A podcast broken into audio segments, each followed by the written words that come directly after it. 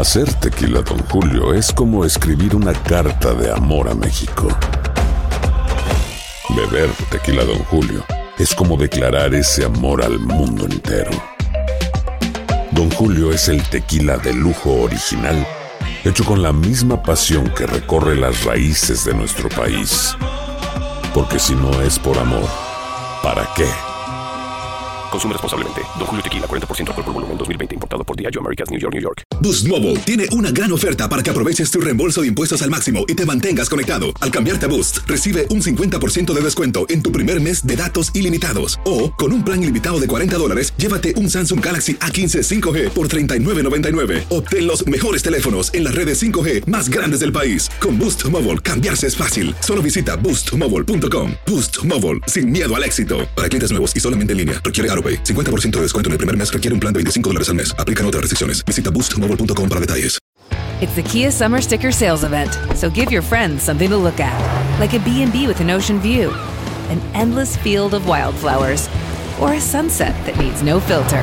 Make this a summer to share and save with a capable Kia SUV or powerful sedan.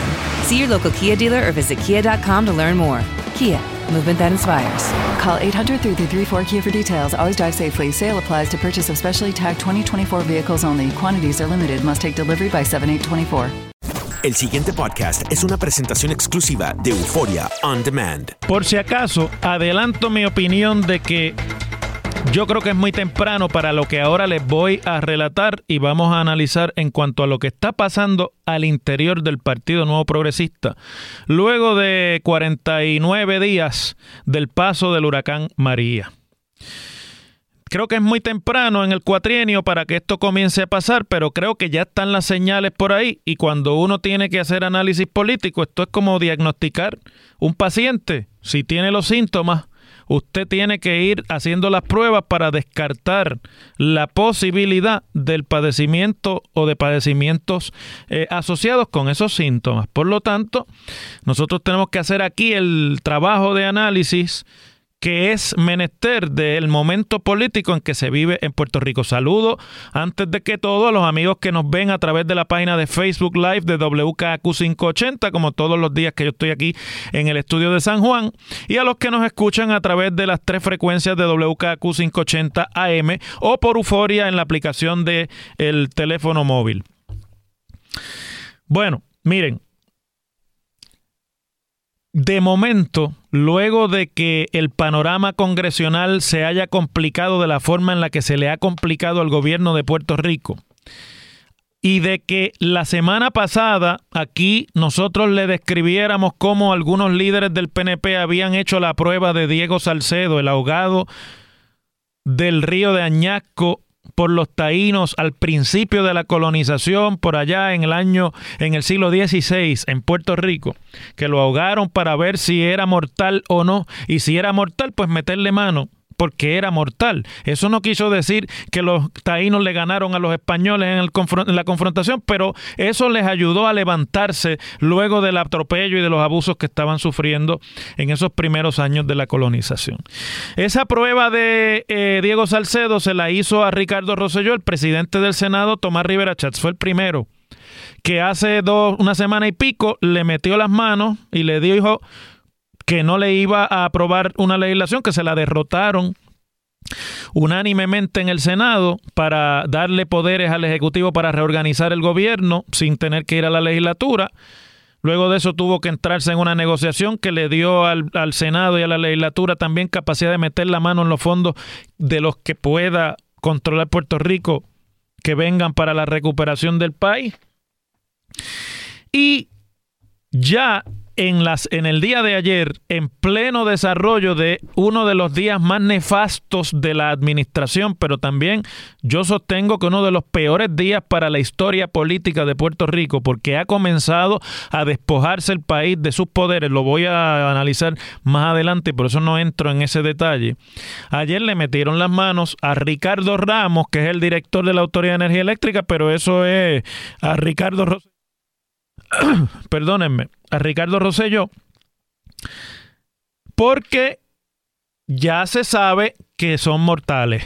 Miren, legisladores del Partido Nuevo Progresista ayer coincidieron en que Ricardo Ramos tenía que haber ido a la vista pública de ayer en el Congreso. Si los legisladores del PNP dicen eso, se lo están diciendo a Ricardo Rosselló porque el que decidió que Ricardo Ramos no fuera para allá fue Ricardo Rosselló y el gobierno en sus más altos niveles. Esto no es una decisión que puede tomar así a la ligera un jefe de agencia y menos un jefe de agencia que está en problemas.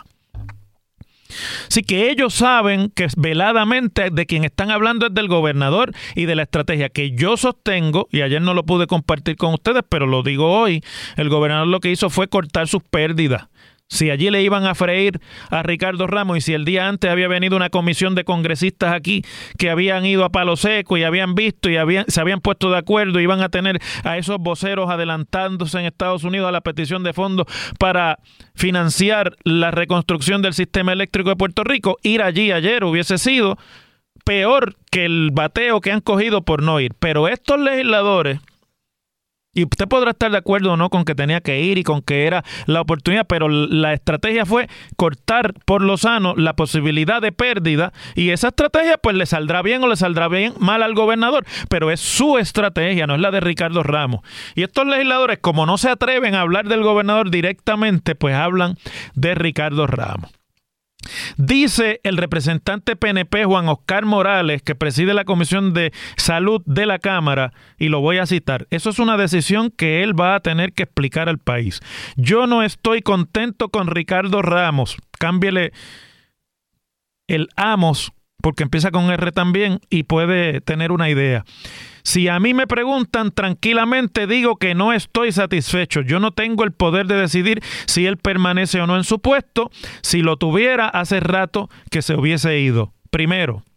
Después de eso, viene nada más y nada menos que el presidente de la Comisión de Hacienda de la Cámara de Representantes, representante por Guainabo, Tony Soto, y dice que él cree que es inaceptable que Ramos haya decidido no acudir a la vista. Tony, tú sabes que eso no lo decidió Ricardo Ramos. Tú estás hablando de Ricardo Rosello, pero es más simpático y menos peligroso hablar de Ricardo Ramos que de Ricardo Rosello, que es tu líder, tu presidente de partido. Entonces dice que es inaceptable cuando es evidente el deterioro y cuando el gobierno de Puerto Rico, todos estamos visitando congresistas para acceder a mayor cantidad de fondos para el sistema de salud y para mejorar la infraestructura. Sigue diciendo Tony Soto, es totalmente incongruente que no participe en una vista pública que la de la comisión que puede asignar más fondos a Puerto Rico y que tiene la responsabilidad de velar por el bienestar de Puerto Rico. Así que desde mi punto de vista es inaceptable y es incongruente, dice eh, Tony Soto, presidente de la comisión nada más y nada menos que de Hacienda de la Cámara de Representantes.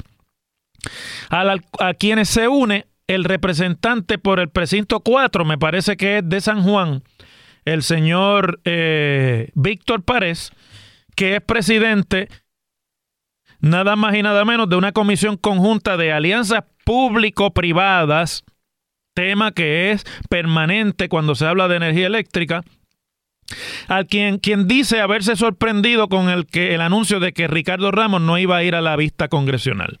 Y lo cita el periódico El Vocero, que es una nota de Mari Carmen Rivera, diciendo a este señor representante del precinto 4, Víctor Pared, eh, me están escribiendo aquí, ajá, ya mismo lo leo. Me parece que era una oportunidad importante para dejar todo claro con el contrato de Whitefish y el asunto de cómo se está moviendo la Autoridad de Energía Eléctrica en el país, que eso ya es mucho decir, que se está moviendo.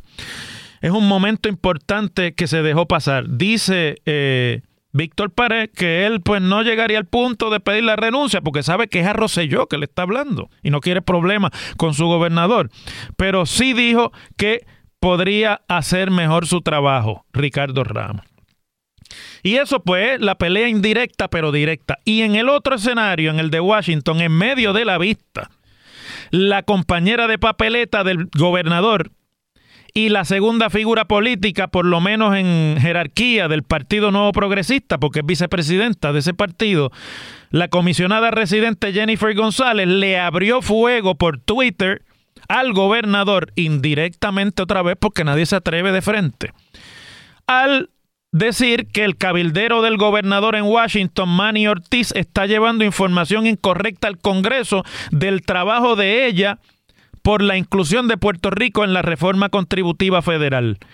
Y entonces, eso no es Manny Ortiz porque Manny Ortiz está sueldo del gobierno de Puerto Rico. Si Manny Ortiz anda en Washington diciendo cosas que la comisionada dice sobre ella que son falsas, eso es con el pleno conocimiento de la oficina de Washington y del gobernador, porque esta es la estrategia más importante del gobierno. O sea que ahí hay una pelea monga y la comisionada ayer decidió que la pelea no sea monga, sino que sea abierta. Luego tuiteó nuevamente Mientras estoy en una vista sobre Puerto Rico, lamento pretendan crear diferencias entre el gobernador y yo en nuestra lucha por proteger Puerto Rico. Pero ya le había metido el otro escopetazo, que del cual recogerlo ahora es bien difícil. Pero ella tiene la ventaja de estar en Washington más tiempo y no tiene que estar aquí para ser interrogada constantemente sobre esto. Vamos ahora a desmenuzar, ya le dije los hechos, vamos a desmenuzar esto. ¿Ustedes se acuerdan?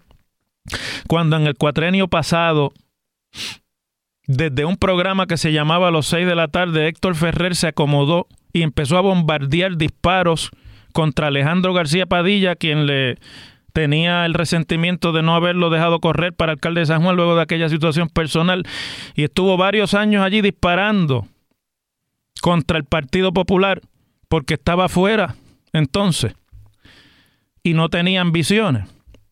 Ustedes se acuerdan de que después de eso, eso fue en el primer año del cuatrenio, después de eso, llegó el año 2014 y vino el asunto de la reforma contributiva.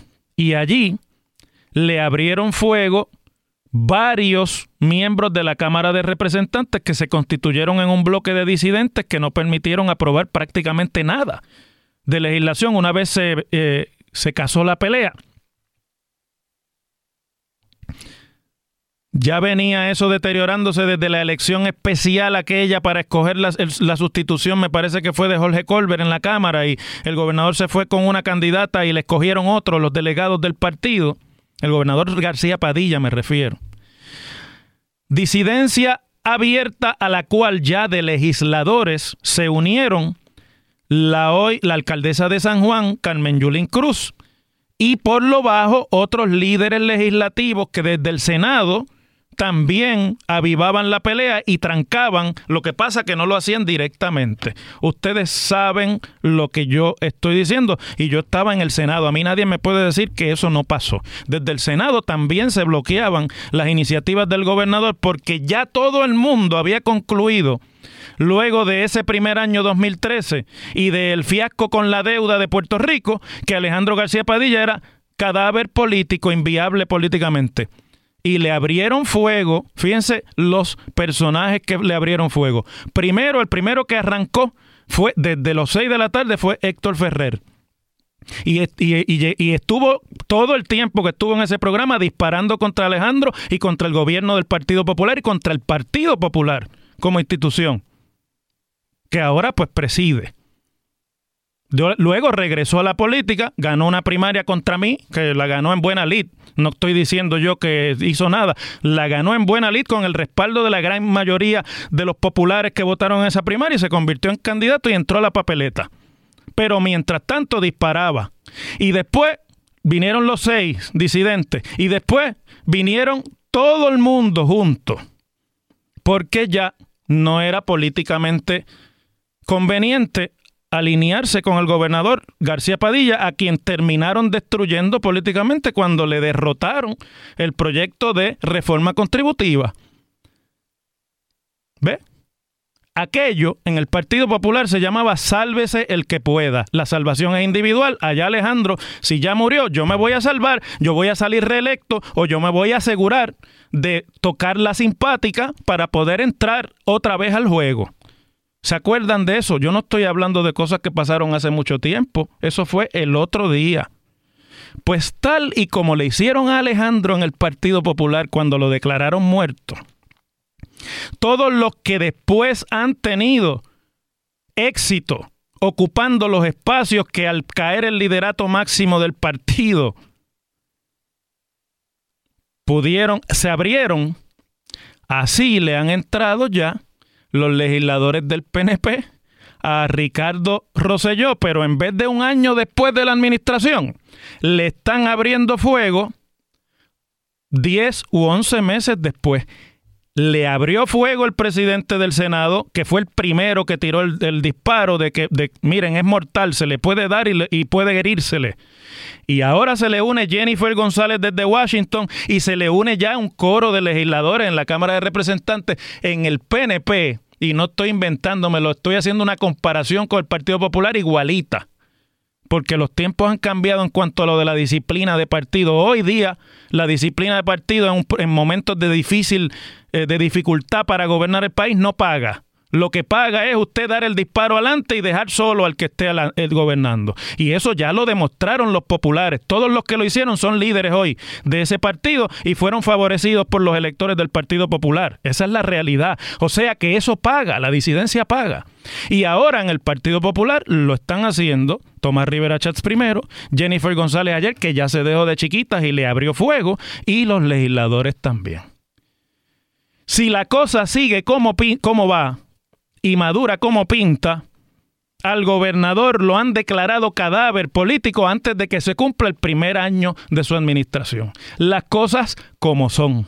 El pasado podcast fue una presentación exclusiva de Euphoria On Demand. Para escuchar otros episodios de este y otros podcasts, visítanos en euphoriaondemand.com. Boost Mobile tiene una gran oferta para que aproveches tu reembolso de impuestos al máximo y te mantengas conectado. Al cambiarte a Boost, recibe un 50% de descuento en tu primer mes de datos ilimitados. O, con un plan ilimitado de 40 dólares, llévate un Samsung Galaxy A15 5G por $39.99. Obtén los mejores teléfonos en las redes 5G más grandes del país. Con Boost Mobile, cambiarse es fácil. Solo visita boostmobile.com. Boost Mobile, sin miedo al éxito. Para clientes nuevos y solamente en línea, requiere AroPay. 50% de descuento en el primer mes requiere un plan de 25 dólares al mes. Aplican otras restricciones. Visita Boost Mobile para detalles.